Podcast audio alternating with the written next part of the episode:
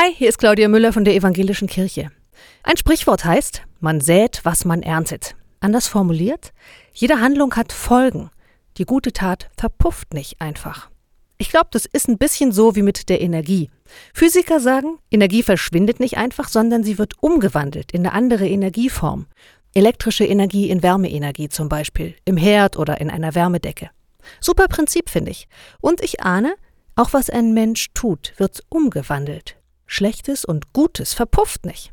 Trost spenden, ein Kompliment von Herz zu Herz, Zeit miteinander teilen, für jemanden beten. Nur ein paar Möglichkeiten, wie ihr positive Energie in die Welt bringt.